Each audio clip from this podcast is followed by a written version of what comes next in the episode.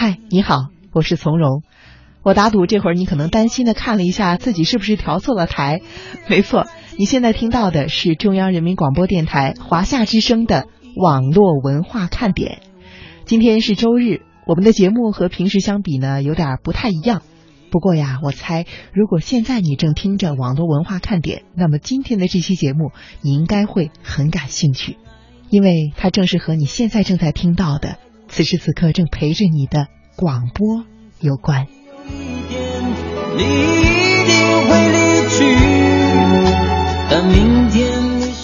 提到广播，提到电台，那你第一时间想到的是什么样的声音呢？是他们吗？北京时间二十一点整。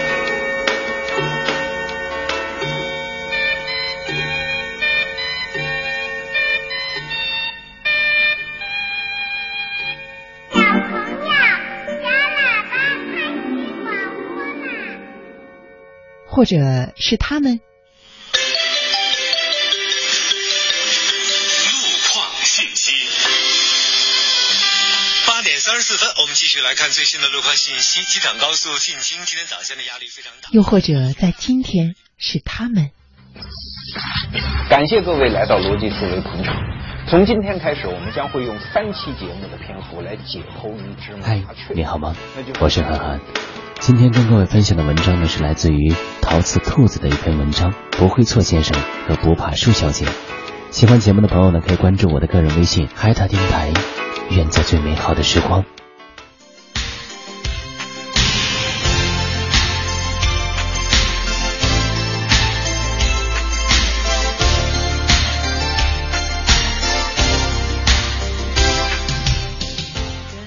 昨天、今天的电台。刚刚听到的这些里面有你熟悉的声音吗？哎，我突然想做一个调查，现在我的声音是从你的收音机里还是你的手机里跳出来的呢？这个问题要是提在十年以前，可能你听到的时候会觉得莫名其妙。这些年来，电台广播的变化就是这么默默的，但是却很快的发生着。比如说那个时候，如果你很喜欢听现在的节目啊，你必须要去拿一个录音机把它录下来，不然以后就没机会了。可是今天在网站上，在手机上，你可以很方便的找到任何一个电台、任何一天的任何一期节目。再比如说，想想咱们现在的家里，你的家里还有一台收音机吗？对于很多人来说，手机现在成为了他们听电台的主要的方式，收音机变得不再那么必要了。那十年之前，你可能更不会想到，今天你不仅可以听重播的电台，而且还可以想听什么听什么，在网络上找到各种各样的小说、评书、情感，还有音乐，而且呀，谁都有机会自己开电台，自己成为主播，跟我们抢饭碗。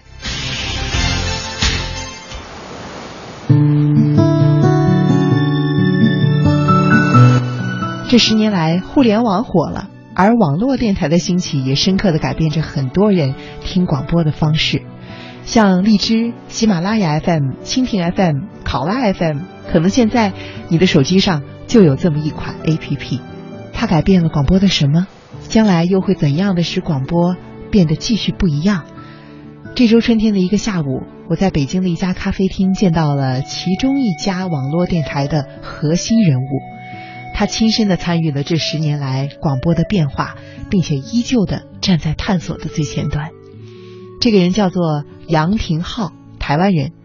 大概台湾人的骨子里都比较文艺啊。见面的时候呢，他穿着一身蓝色的小清新衬衫，说话时带着暖暖的台湾腔，给人的感觉和蔼可亲。他在美国念的研究生，学习的是人工智能。两千年博士还没读完啊，他就被微软的西雅图总部挖过去工作。后来，他加入美国的一家著名的视频网站，叫做呼噜，在呼噜的北京中心担任掌握核心技术的高级副总裁。可是，在五年之前，副总裁杨廷浩突然做了一个决定，从那一天起，他变成了电台人杨廷浩。不过，他要做的电台不属于任何一家，它属于今天我们人人都离不开的网络。蜻蜓 FM CEO 杨廷浩，中央人民广播电台网络文化看点。如果你也喜欢听广播，常听电台，我想请你也来听听这场传统电台人和网络电台人关于广播的聊天。如果有可能，也想听到你的观点。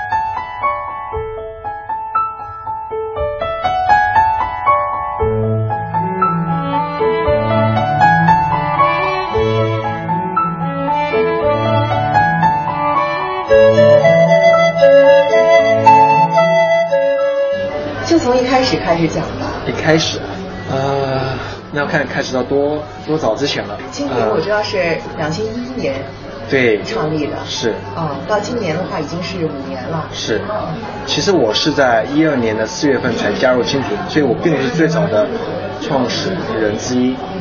那这这里面也有点有点故事的。呃，我是在一一年的年底，我离开了我之前那个单位，呃，呼噜，呼噜是呃当时美国最大的视频网站之一。嗯。那它最主要是做电视剧。啊。呃，美国还有其他视频网站，比如说 YouTube 是做用户上传的内容，还有像 Netflix 是做电影。那我在呼噜做了四年的时间，做这个技术的整个架构的这个这个开发的工作。我觉得做的也相当好了，但是我心中一直有个遗憾，应该有两个遗憾吧。第一个遗憾就是我只做这个技术跟产品上面的开发，我们也并没有实际的参与到呃这个公司的商业模式，所以我只能说隔岸观火。我在在中国看美国的这个呼噜，我当时其实很多想法想自己做的，我我也想要有一天能够自己做个自己产品，自己自己创业。所以这是这是第一个遗憾，第二个遗憾是，其实我愿意加入呼噜，还有一个目标是我希望能够让呼噜进入中国，做一个呃中国的视频网站。那基基于种种原因，最后也没有发生。所以那我在呼噜的两年看。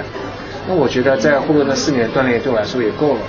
所以我在一一年年底的时候就决定离开呼噜，然后我加入了创新工厂，就是李开复老师的创新工厂。接下来的十分钟，你会听到所有的功能机都有一个收音机这个功能，但是苹果其实从刚开始就没有收音机这个功能。这我们最早解决就是这个这个收听的痛点，做第一件事情就是把收听体验通过技术的方式把它做到极致。怎么做到极致？我在一一年年底的时候就决定离开葫芦，然后我加入了。创新工厂就是李开复老师的创新工厂，呃，他们的一个创业家计划，就是对于这些有创业想法的的创业者，但是啊还没有具体的方向，没有具体的产品之前，先加入这样一个计划，那工厂会有一个呃有一个培养的一个过程，带着你去看一些其他的创业项目，看一些创业的团队，像是一个大的孵化器。对，是就是一个一个孵化器，但是是一个有计划的去培养一个一个创业者。那我在创新工厂这个时间呢，短短的两两三个月，其实我待的时间很短。那么当时工厂看了千平 FM 这个项目，他们对这个这个产品团队特别的认可。当时的千平 FM 是什么样？其实他想法特别的简单，现在看起来这个很单纯，就是呃最早在智能机的时代，那个功能机的时代，所有的功能机都有一个收音机这个功能。你只要插上耳机了，你看你你就可以使用它的收音机功能，你就可以听到当地的所有广播电台。嗯。但是苹果其实从刚开始就没有收音机这个功能。嗯。所以这形成了一个用户需求的一个缺口，还有这么大的用户基础，因为这么多人去用了苹果，可是有这么多人其实都想听传统广播电台，所以当时蜻蜓 FM 想要解决就是这个痛点，它做了一个透过互联网收听传统广播电台这样一个工具。满足这些用户的这个这个需求，一个这个一个最巨大的一个发展机会。就是等于把像三星啊等一些机器上它自带的收音机功能，给它做成一个 app 放到苹果上面。是的，是的。当然，呃，传统的收音机呢，它还是一个单向的一个一个模式，就说呢，啊，电波是一个单向的，用户只能听，比如说我想听这个电台或听那个电台。那在，因为你在智能机上面、智能手机上面，你就可以实现很多的、更多会有交互性的功能。比如说，用户可以晓得这个点这个时间是播什么样的内容，那他也可以听昨天另外一个时间听什么样的内容就是可。以实现重播和点。对，是，所以它提供了很多传统收音机做不到的，所以也满足了这些的痛点。所以当时一，呃，这个产品一发布之后就就非常这个非常多的下载量，很快就冲到了这个 App Store 的前五十名。当时有很多类似的这个产品形态，但这个产品是做的最好的。做的最好原因是说，啊、它从产品的定位上就告诉所有人说，我就是一个收音机，它的产品的功能交互性上面就是一个传统收音机的一个一个一个一种体现的这种形态，所以特别的能够满足用户的需求。坦白说，就像就像您说的，刚开始的时候，你就是解决那个痛点，其实现在看起来特别的简单，一点都不复杂，但是你把那个痛点做好，其实可以获得很多用户。那但是除了青年 FM 之外，当时有很多竞争对手，所以我们做的第一件事情，就除了这个产品推出之后，做第一件事情。就是把收听体验通过技术的方式把它做到极致。怎么做到极致？嗯，传统的或者说其他的竞争对手，当时的做法只是单纯收集这些不同的广播电台的流媒体的这个流地址。我举个例子，还说它就像是一个搜索引擎。今天你要看一个网站，你在网络上搜索之后，你就直接跳到那个网站去了。这个这个搜索引擎只是实现了一个一个一个列表的一个功能而已，一个快速链接的功能。当时其他的收音机软件就是这样子的功能。你想听中央人民广播电台，我就告诉你中央人民广播电台的流媒体地址在哪里，你你就改变你这个播放器流流媒体地址，你就可以听到人中央人民广播电台的实时的这个直播了。等于是建立了一个索引。没有错，就就是一个索引。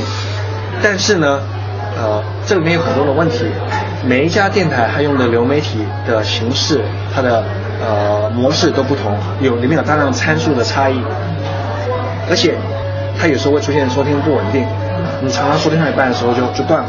所以我们解决了就这个问题，我们是透过了把所有的这个流媒体的这个播放这个这个这个直播流呢，拿到我们云端去统一的去转码。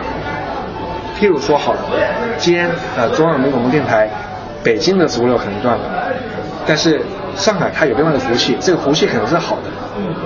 这这些这些问题非常复杂，那我这个透透过一些智能机制，我知道今天北京的服务器断了，但是我可以重新连到上海，嗯，或者说我的后我的这个云端的这个机房呢是离离上海很近的，那我可以通过从更近的节点来获取这个流媒体，来保证它收听的这个稳定性是更好的。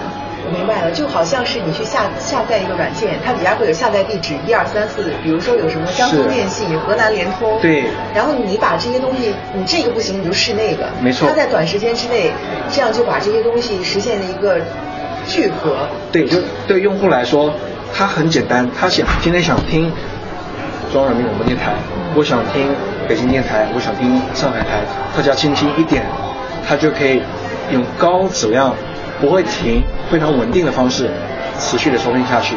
其实这一点用户体验非常重要。对，他就是希望能够舒服不断的听下去。其实出现几次中断是很让人恼火。是的，其实我觉得，有时候你看产品其实很复杂，但有时候你会觉得简单的令人难以置信。你就是把这几个核心功能做到极致，你用户认可，你自然就会有很大用户规模了。这个问题没有想象那么难，不是说你做了什么功能，不是说你多多增加了交互，不是说你增加了什么打赏功能，你就是把收听体验做好，自然用户就会认可你。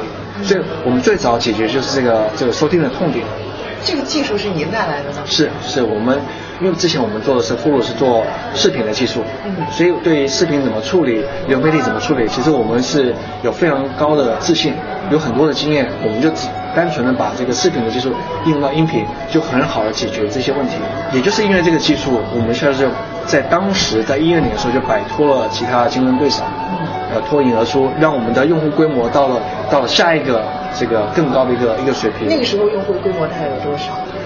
呃，可能从百万的下载到千万量级，但是其实只是这样子还是不够的。就像就您刚刚谈到的，下一个我们要解决的问题就是内容。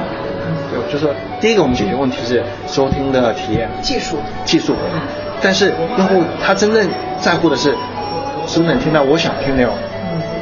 你你有很多方方法来解决这个，比如说传统电台收听的这个体验，但是你当你解决那个之后，你接下来面对的问题就是，你是不是有更多的内容来符合用户的需求？因为坦白说，呃，我们有个信念，就有有一个观或者有一个观察吧。其实以传统电台的这种渠道的形式来说，电台做的是非常好，有经过这么多年的不断的去优化。一在这种直播的形态里面，你很难再做的比电台传统电台做的更好。但是，呃，在互联网上，用户收听的形式不是只有这种直播的形式，它还有点播的形式。这种渠道的形态呢，就会决定了什么样的内容在互联网上是更受欢迎的，让用户可以选择他自己想听的内容，比起。广播电台这种呃直播虽然是高质量内容来说，点播内容对你来说是更有吸引力的。嗯，因为它具有了选择权。它有选择权，你只是把这个权利给用给了用户，他可以选择在他想要的时间、他想要的地点收听他想要的内容。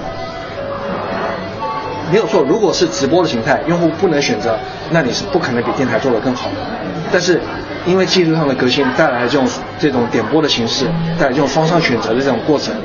我举个例子好了，小说跟评书在传统电台里面收听量其实是非常小的，在主流的电台跟主流时段里面，一一般来说不会有太多小说跟评书的内容。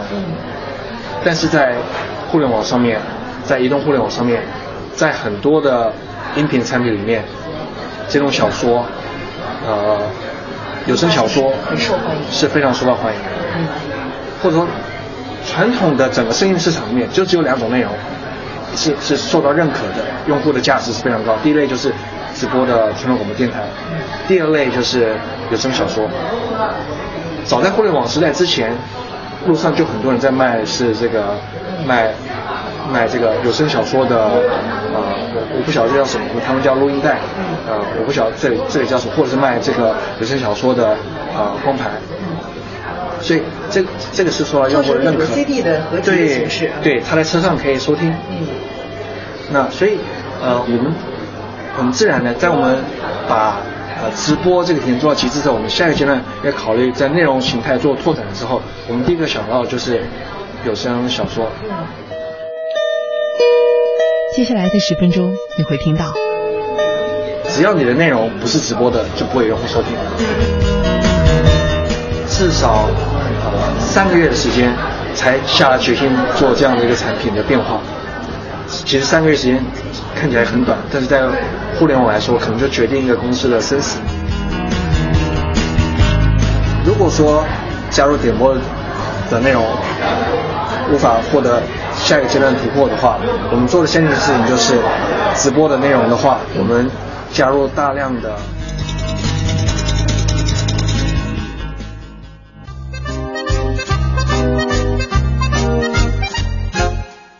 播这个体验做到极致之后，我们下一个阶段要考虑在内容形态做拓展的时候，我们第一个想到就是有声小说。嗯。啊，一方面是这个是自发的吗？我想知道有一个契机去推动。当然中中间也经过非常多的讨论，呃，现在回想起来好像挺自然的，但是当时其实这个讨论是挺激烈的。我们大概讨论了至少呃三个月的时间，才下了决心做这样的一个产品的变化。其实三个月时间看起来很短，但是在互联网来说，可能就决定一个公司的生死。是的，那您当时是支持吗？呃，我是非常支持做这样的产品，但是所有的电台里面，只要你的内容不是直播的，就不会有用户收听。所以，因为因为这个观点，我们在做在加入这个这个点播内容之前，是有挺挺大的阻力的。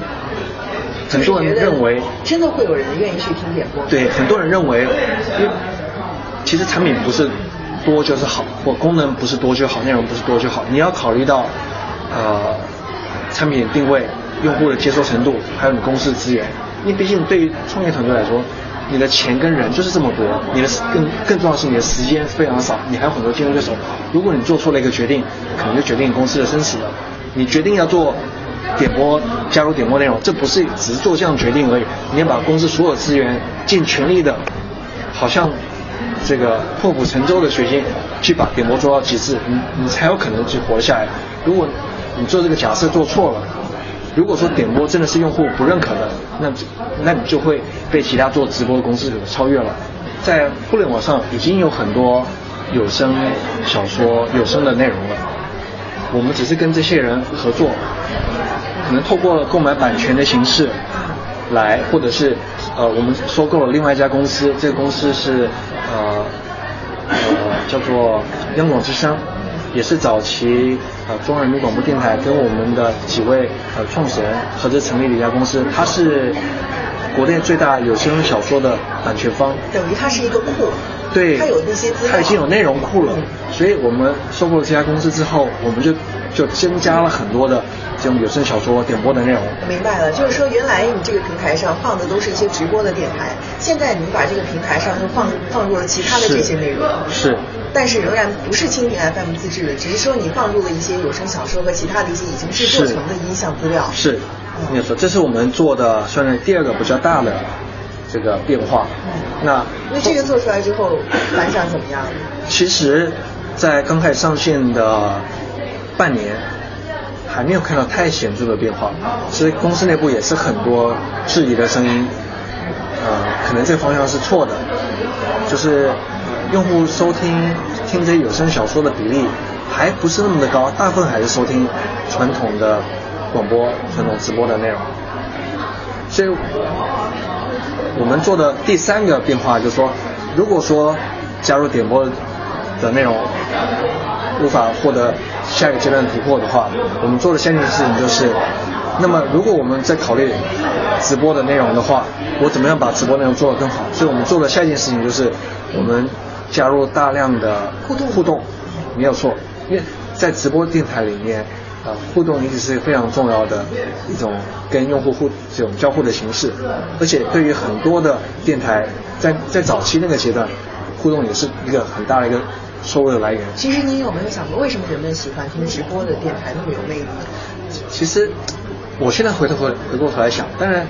我可以我可以说得出原因出来，但是当当时真的很难做这样的决定。那现在想，就是当你有这么多的人在同一个时间，大家都听同样的内容，这种感觉是很奇妙的。是的，而且是很容易做交互，很容易做互动。他感觉你和这个同时在进行，就好像是你在看体育比赛的时候。是的。是。我记得有一位朋友跟我说，一旦这个他知道这个足球比赛是已经放过了，他就没有看的那种兴致了，好像有一种这种的感觉。对，我后来我们做这尝试也是失败。其实对创业团队而言，这种这种变化，那您这个活动，我想知道当时是怎么做的？啊，我们想的太简单了，太太理想主义了。我们觉得缺乏是一个互动的平台，所以我们就做了一个交互的一个。这种类似聊天室的这种功能，同一时间听这个内容的用户可以在这个聊天室里面跟其他用户来互动。但是这里面最核心的因素不是用户之间的互动，是用户想要跟主持人互动。是的。如果你不能说服主持人加入这个这个聊天室的话，你就不可能成功。实际上，刚刚我。在来的时候，我又重新的又探索了一下蜻蜓 FM。其实我以前也主要是用它的直播的电台的功能，其实就是一开始您说的最最初的那个解决那个痛点的问题。对。然后我看到底下有那个进入聊天室，进去之后我发现有一个签到功能，大家就说我是谁谁谁，我正在哪里收听。但我往上翻了几十条之后，发现每一条都是这样，你就会觉得其实没有什么太多的那个。就像我们说，你没有买，没有想清楚用户要的是什么，你就自以为是的做了一个东西，好吧，我做了一个聊天室，大家就要聊天，这个产品就一下就爆发了。其实不是用户和用户之间的互动，而是用户和主持人之间。对，因为用户认为主持人是他的明星，这是一个明星跟粉丝之间的关系，他要的是主持人知道他的存在。他能够，就算主持人不回他，他看到主持人回其他的，他可以感同身受的认为主持人是跟他了在互动。他说的东西主持人听到了。对，没有错。所以这不是一个成功的转型。那这个转型转型呢，我们也试了半年。那为什么没有就是说试入到怎么说说服主持人加入到这个平台？这个遇到了什么样的困难，不能往下走了？因为你你要就这个问题呢，就是你没有考虑到主持人要的是什么。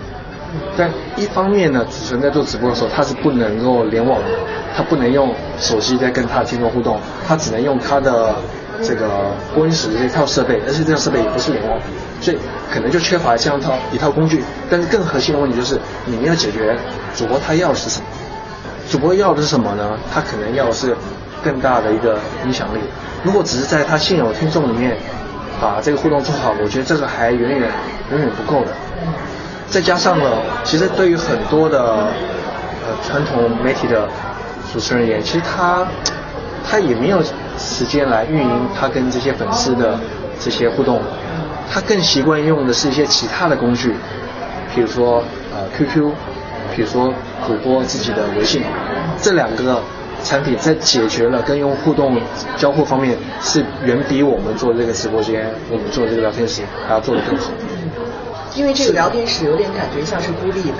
对如果他借助微信和 QQ，等于是和他以前的很多东西又可以产生很多的联系。而且还还有一个问题就是，主播认为他的微博、他的微信、他的 QQ 是他自己的，他不会觉得蜻蜓上面的直播间是他自己的。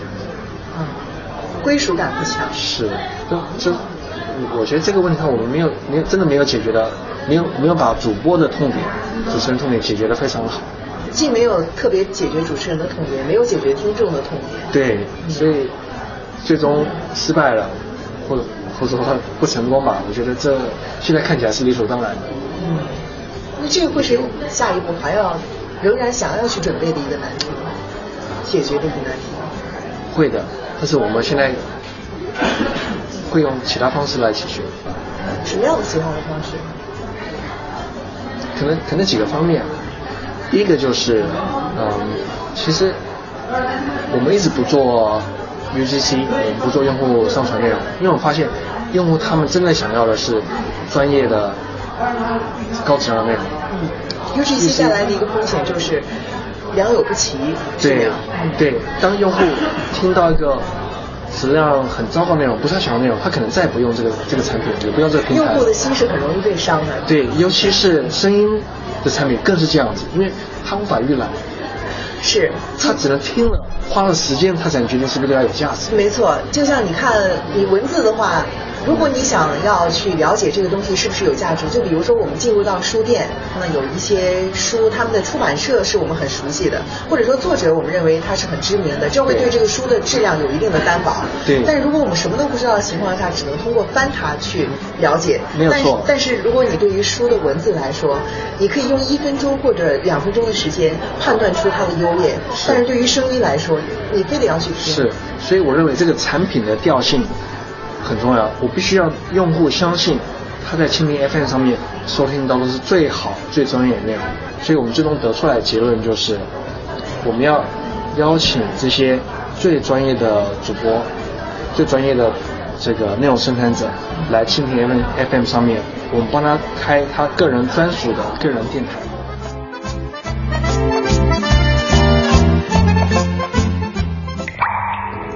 一滴水变成了一朵云，飘过高山峻岭，滋润花草树木。一滴水流入江河，折射大千世界，灌溉万亩良田。一滴水变成了一颗汗珠，洒落土地，耕耘未来。水乃万物之源，一滴生命之水滋养大千世界，保护水资源，珍爱我们的家园。听态度，事实众说纷纭，真相扑朔迷离。听生活，汽车因为都市更显魅力。听节奏，华夏原创精选。FM 八十七点八，一零四点九，AM 一二一五，中央人民广播电台华夏之声，给你最动听。华夏之声、香港之声手机客户端新版上线，全新的界面升级，全方位的听觉感受。这里有最新的港澳新闻，在线点播收听，精品节目欣赏，还有主持人个性化的呈现。华夏之声、香港之声手机客户端，打造新媒体的完美体验。登录各大手机应用商店，搜索“华夏之声”或“香港之声”，就可以免费下载。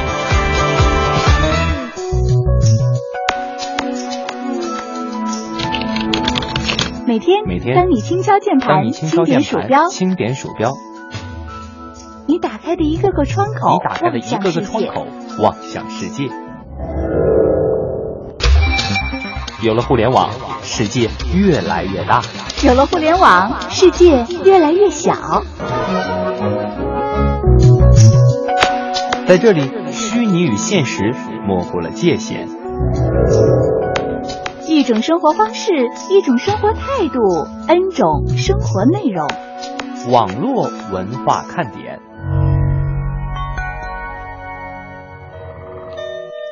节目后半段你会听到。明显的听说他原来是在做一档电视节目，然后把它转转成这种声音的形式。那说到这儿的话，我就会有一个问题，那用户会不会觉得，那我宁愿这样，我还不如去看电视了？因为人的耳朵这方面的渴望有什么样的前景？做互联网声音，您觉得它最大的魅力是多少？它还有多少没有被开拓出来的空间？电台其实一直一直采用非常开放的态度，在移动互联网时代，大部分的用户都在互联网上，他们的最主要诉求是就是影响力，是是影响力。但是，我觉得啊、呃，我觉得最核心的问题，最终还是一个利益问题。您平时跟传统媒体的探讨这个问题的机会多吗？其实不多的，说实话，很有可能这一天会在大家都没有预期的时候就就到来了。传统媒体还是，我认为在某种程度上还尽可能的希望这一天的到来是越晚越好。最专业的主播，最专业的这个内容生产者来蜻蜓 FM 上面，我们帮他开他个人专属的个人电台，我也就是我们称为的 PUGC 的一个模式，就是专业的自媒体。我们认为这个模式既解决了呃，这个扩展 P PGC 专业内容的能力，又避免了 UGC 这个问题。你等于是把自媒体的这个字做了一个筛选。对。嗯，确保它上来的这个东西不会太差。对我们认为这才是声音平台最终的，或者是我们现在认为的最终的一个最好最好的模式。嗯。但是为什么之前不做呢？一个大自媒体平台，你需要大量的用户。如果太早做了。没有用户支撑的话，对于这些自媒体的人，他没有这个平台没有吸引力，所以，嗯，您说，我我换到现在，先先透过了电台吸引到用户，再加上内容又又吸引到更多用户，我们认为现在时机成熟了，我们有这么多用户来基础来支持我们，我们想接下来想要做的，我现在我们真正想做的就是一个呃声音自媒体平台。那那您请的这些专业的主播，他们到蜻蜓 FM 来做的节目，等于算是蜻蜓 FM 和他们一起共同出品的，呃、只有在蜻蜓 FM 上播的吗？是主播自己做的内容啊，我们不会去影响这些主播他们想做什么内容。明白了，就是您对于这个源头，就说对于自媒体的这个字的筛选，是要求他们是比较专业的主播。对，我只要求他们是专业的内容就可以了。至于这些主播他们想做什么内容，我们是不干涉的。当然，我们可以提供我们的数据给这些主播作为一个做个依据，让他们来决定他们可能做哪一方面内容，可能用更容易获得用户的认可，更多的粉丝，更多用户来收听。嗯。但是至于做什么内容，那完全是由主播来决定。等于是有一个身份上的审核机制，但是并没有对内容上面有任何的，是的，只是有一些建议。是。前年的年底，我们确定了这个方向。然后去年一整年就是在往这样产品来转型。当时做出这方面的这个转变的时候，像喜马拉雅还有其他的一些这个 FM，那个时候他们有没有已经先于蜻蜓做这方面的？啊、呃，没有，其实他们做的是都是一个 UGC，嗯，就做一个用户上传内容。所以你发现其实他们里面是有一些呃草根的主播，也也有些做的相当成功的，也有在里面也发展出一些呃不错的这个自媒体自自媒体出现。那当时，那等于说他们从一开始就是做 UGC 起家的，然后蜻蜓到这个地方决定加入这个一定程度上控制这个 UGC，那个时候他们的 UGC 做到什么程度？相对来说，荔枝是非常荔枝 FM 是是非常专注，他就只想做 UGC，而且把它做到极致。到现在为止，是荔枝的流量基本上全部都是 UGC。喜马拉雅刚开始的是作为 UGC 的平台，但是后来他也发现了我们谈的这个问题，内容参差不齐，反而对用户造成伤害，所以他后后期加入大量的呃有声有声内容，但是是我们先提出这样的一个概念出来。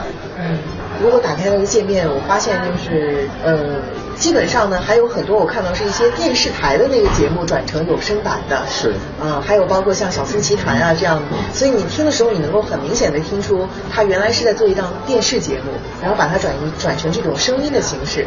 那说到这儿的话，我就会有一个问题，那用户会不会觉得？那我宁愿这样，我还不如去看电视了。因为比如说，他节目中说到很多，说比如说我们看到这幅图，你就可以明显的听出来，它原来是一个电视节目，只是把它变成了声音而已。是。那不会对这方面的它的一个前景有所担忧吗？嗯，我们现在在蜻蜓这个平台上面，PUGC 的流量，就是这些专业主播的流量，超过了百分之六十。最前面的一些内容，基本上都是这些我们这些专业的声音自媒体所做的内容。比如说，呃，历史的袁腾飞老师，呃，军事的张召东老师，都是都是这样的一些例子。至于电视的这些内容，有，但是占整体流量比例就就不高了。呃，回头回过头来谈刚才刚才这个问题，就是单纯把一个视频的声音内容提取出来，这样的产品对用户的价值到底有多少？为什么用户不直接就干脆看视频呢？为什么他要听音频呢？其实，在某些场景下面，用户更愿意用音频来听，来获取信息的内容。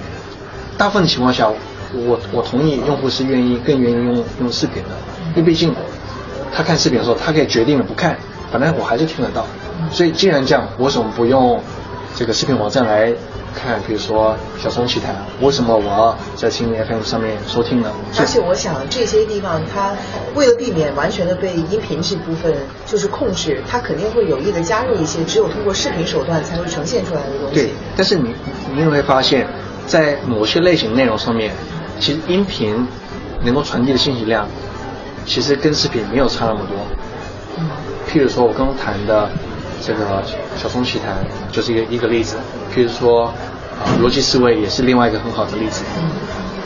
你光听它的这个音频，其实你接收到信息量跟视频差不多了。当然，它里面可能有一些，里面可能有一些视频的剪辑是你很难用音频来来传传递的。但是你会发现这些内容其实最重要的还是这个，它有点像是脱口秀形式。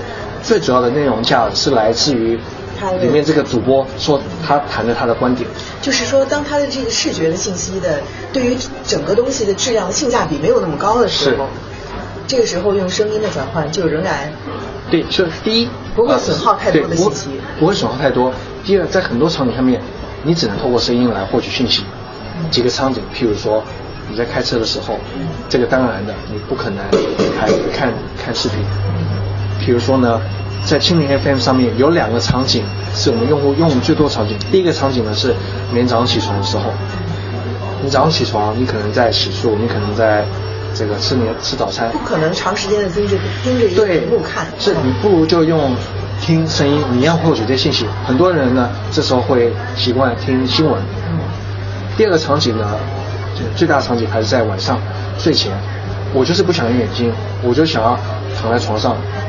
很很很这个很舒服的来听一段内容，嗯，所以它节省了你的注意力。是，嗯，是啊，所以这两个场景再加上其他的，比如说这个出行的时候，你在公交车上面，你在你在地铁上面，你就是你可以用听的来接收讯息，或者是你在健身的时候，你在跑步的时候，你一样用声音来获取讯息。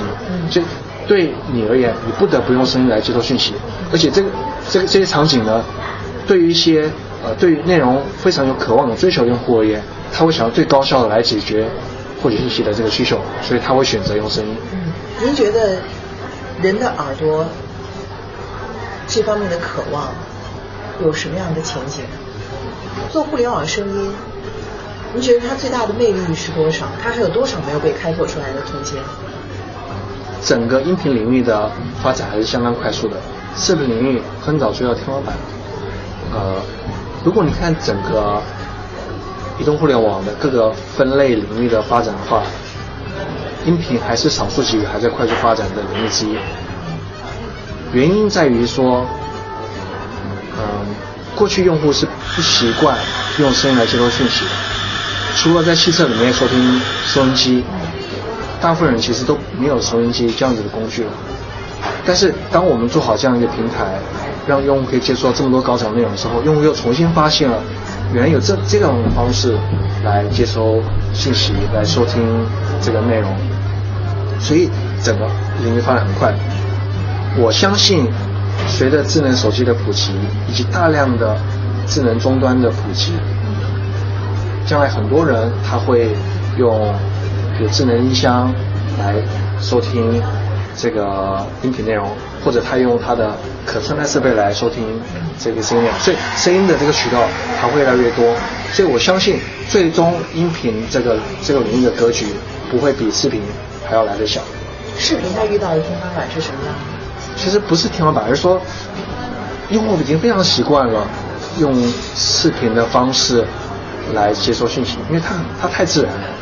你只是单纯把电视内容放到早期啊，把电视内容或电影放到了在互联网上面。那反正互联网本身就是一个视觉的一个工具。我在我在 PC 上面，我在电脑上面就很自然的上网站就会看到收集到这些内容。所以这里面并没有什么这个领域发展一个瓶颈，用户非常自然。基本上所有的智能手机的用户上面都会装一个或多个的视频网站的 APP。所以我说所谓的发展瓶颈，就是说，就是说，这个领域里面已经没有，就是肯定有视频网站之间的竞争，但视频的格局已经定了，就是百分之百，所有人都会都有这样的需求。但是音频不一样，还有大量用户其实他不晓得可以通过这种方式来来接收信息、来收听内容，所以音频领域还发展还是非常快的。那从我们自己本身的数据，还有我认为音频可以给用户带来价值，这讲两个角度来看，我认为音频。发展到跟视频一样大规模，绝对是可以预期的。其实大部分的这个移动互联网领域都已经是一个持平甚至下降了。很多的 APP 的整个规模用户的规模是已经开始出现下降的趋势，但是音频还是非常快的上升的。这第一个。第二个呢，是从内容生产者的角度来看，在蜻蜓 FM 上面现在已经有超过两万个专业的主播。我所谓专业定义呢？可能是他是，呃，已经是在自媒体领域里面，或者是在文字，或者是在视频，已经有大量用户规模，或者是说，他是传统媒体里面的非常优秀的一线的主持人。就算你用这么高的标准来看，我们上面已经有超过两万个这些专业的主播已经入驻了，而且这个数字还是非常快的上升，所以肯定是因为这些主播他们，呃。发现说，在蜻蜓 FM 上面可以接触到这么多用户，有这么多用户认可，这个反馈呢不断给了主播，所以有吸引到越来越多的主播加入这样的平台。所以从这两个角度来说，我不是非常认同、非常看好这个领域。我想问一个关于差异化的问题，现在有很多的电台，包括像央广啊，然后很多的电台都有自己的一些微信的推送，还有自己的一些新媒体，包括自己在做一些 app。那蜻蜓和这些传统电台他们所做的 app 相比的差异化体现在？我我觉得是双方是一个合作的关系。如果说电台做了自己的 app，如果说这个 app 上面只有电台这个电台的内容的话，其实你是很难受到用户的认同的。他不想买一个收音机只能收听到一个电台，而且呢，对他而言，他有很多的选择，因为因为互联网的模式就是一个去中心化的模式。没有人能够控制渠道，完全有用户根据他用户价值来选择他想看什么内容，想听什么内容，想接收什么内容，什么样的内容。所以我不认为，呃，有内容方来做一个自己的渠道，这样的模式是能够成功的。更好的一个模式呢是，呃，内容方跟多个渠道来合作。嗯。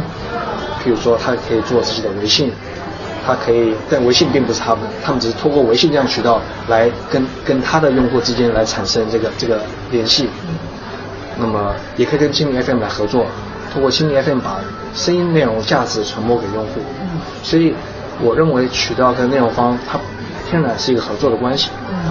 那您在和这些电台，比如说？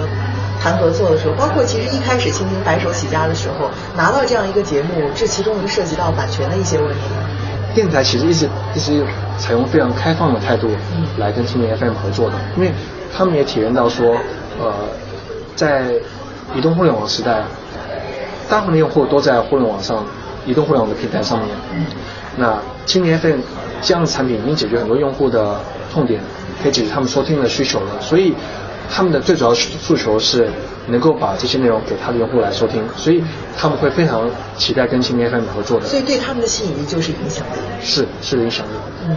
当然，我觉得啊，我觉得最核心的问题，最终还是一个利益问题。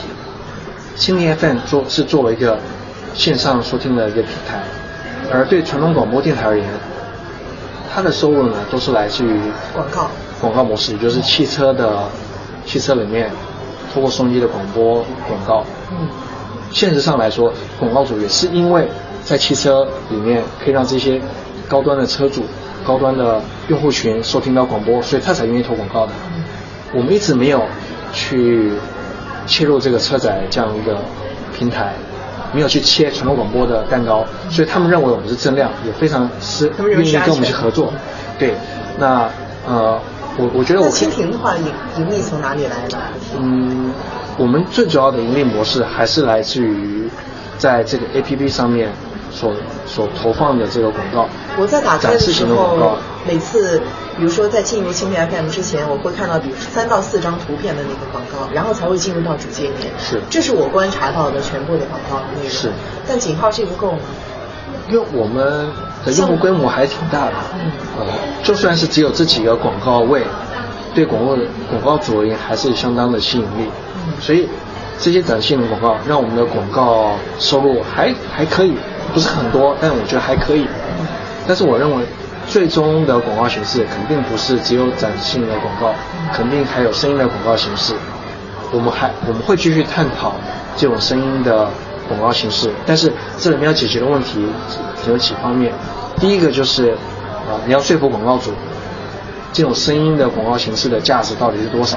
因为过去没有这样子的广告形就像是当年视频网站刚开始的时候，你要你要把视频广告卖给广告主一样，这需要一段广告主接受的过程。视频网站也花了几年的时间，我觉得音频也需要经历这样子教育广告主的一个过过程。第二个问题，你要解决。如果你有广告收入了，你跟内容方之间这个分成关系是，所以我们现在呃早期我们不会在呃电台里面电台音频里面投放任何的广告，因为这样这样做的话，其实侵犯了电台本身的商业的利益。嗯。而且电台数目也很多，我也我也我也很难跟电台一家一家来谈这个广告分成模式。您说的就是说在。蜻蜓直播电台的这块里面切入，是切入蜻蜓方的这个广告。对，所以我觉得在可预见的这个短期，这个模式很难做起来。那目前为止，蜻蜓的广告就只是展示性的广告吗？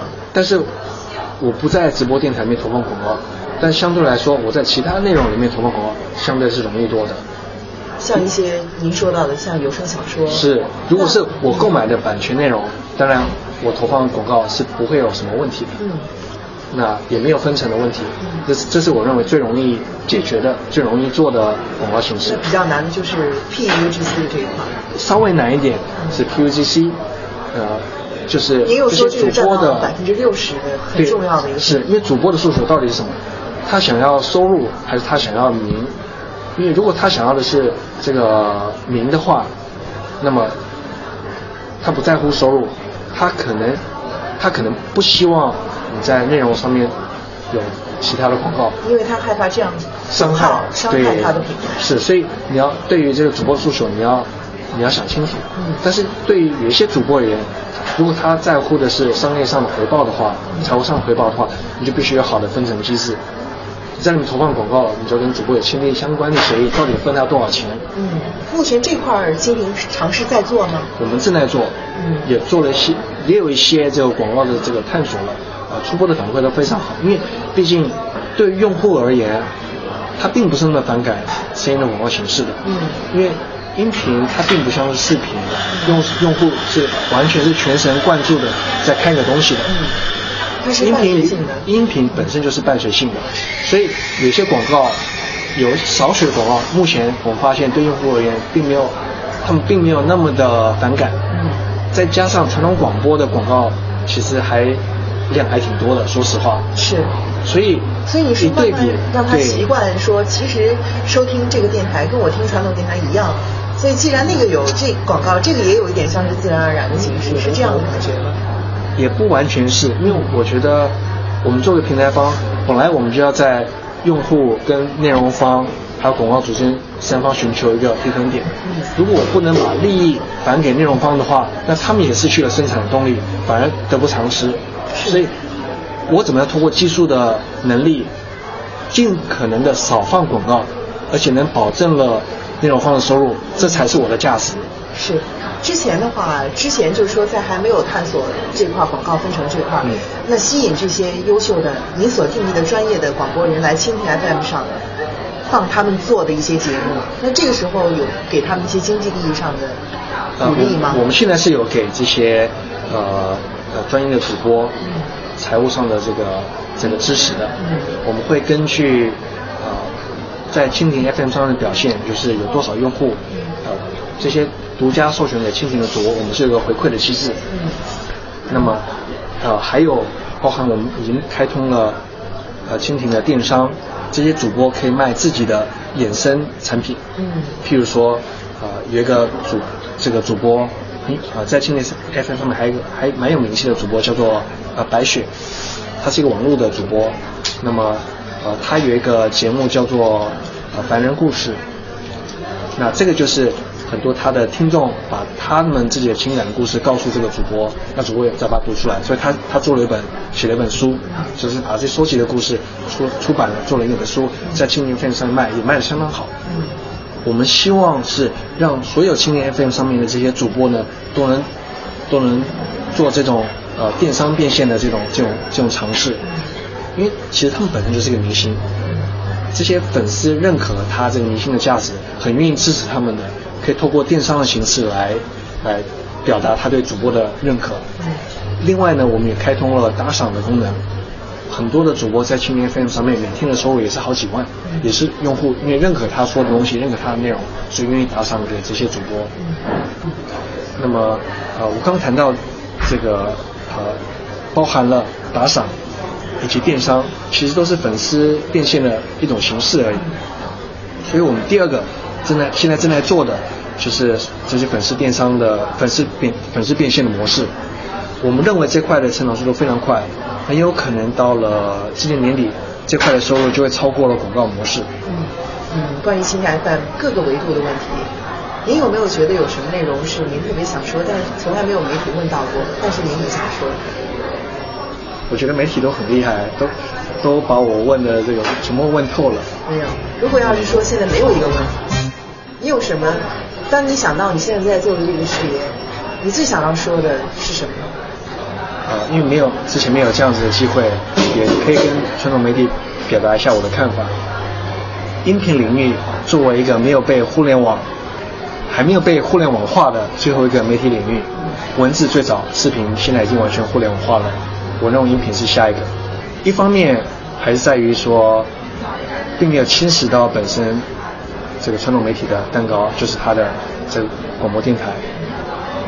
另外一方面呢，就双方还是有比较比较好的互补性的，因为我们带来的用户是移动互联网上用户，但是我想这天一定会到来，总有一天，技术破会让用户更愿意去选择用互联网方式，用交互的方式，用他认可的方式来接受信息内容。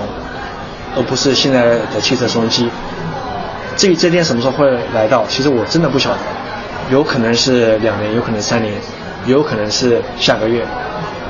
这个未来事情说不准，没有人预预能够预测到，智能手机在苹果出现之后，就一下的这个翻天覆地的就取代了过去的功能机，开创了现在移动移动互联网这样这个全新的领域。很有可能这一天会在大家都没有预期的时候就就到来了。我认为传统媒体最大的价值在于它能够生产高质量的内容。它里面的制作团队，这些主播都是最专业的。如果今天形成这样的产业链的话，他们能够制作的内容专业性跟那对用户的价值，肯定是没有人能够比得上的。我也期待说，传统媒体、传统电台开始思考，如果说往这方面去做转变的话，会是什么样的格局？用互联网的方式来传播，我觉得。如果这天一定会到来的话，那么更早准备这天到来，我觉得更能够维维护了这个内容生产者的利益，包含了呃主播的利益。应该去跟传统媒体的探讨这个问题的机会多吗。其实不多的，说实话。嗯，我觉得传统媒体人都非常优秀，在过去的几年内，我是参加一些论坛，也也发现传统媒体其实都有这方面的思考了。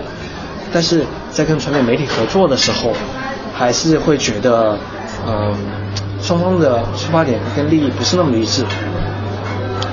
传统媒体还是，我认为在某种程度上还尽可能的希望这一天的到来是越晚越好。聊天的时间很短，还有很多内容没有聊到。不过走出咖啡厅的时候，我在想，从传统到网络，声音最初的魅力没有变。那就是你的想象力，只要你还愿意想象，这个声音的世界将无穷大，并一直伴随在我们的左右。希望你喜欢今天的节目，我是从容，再见。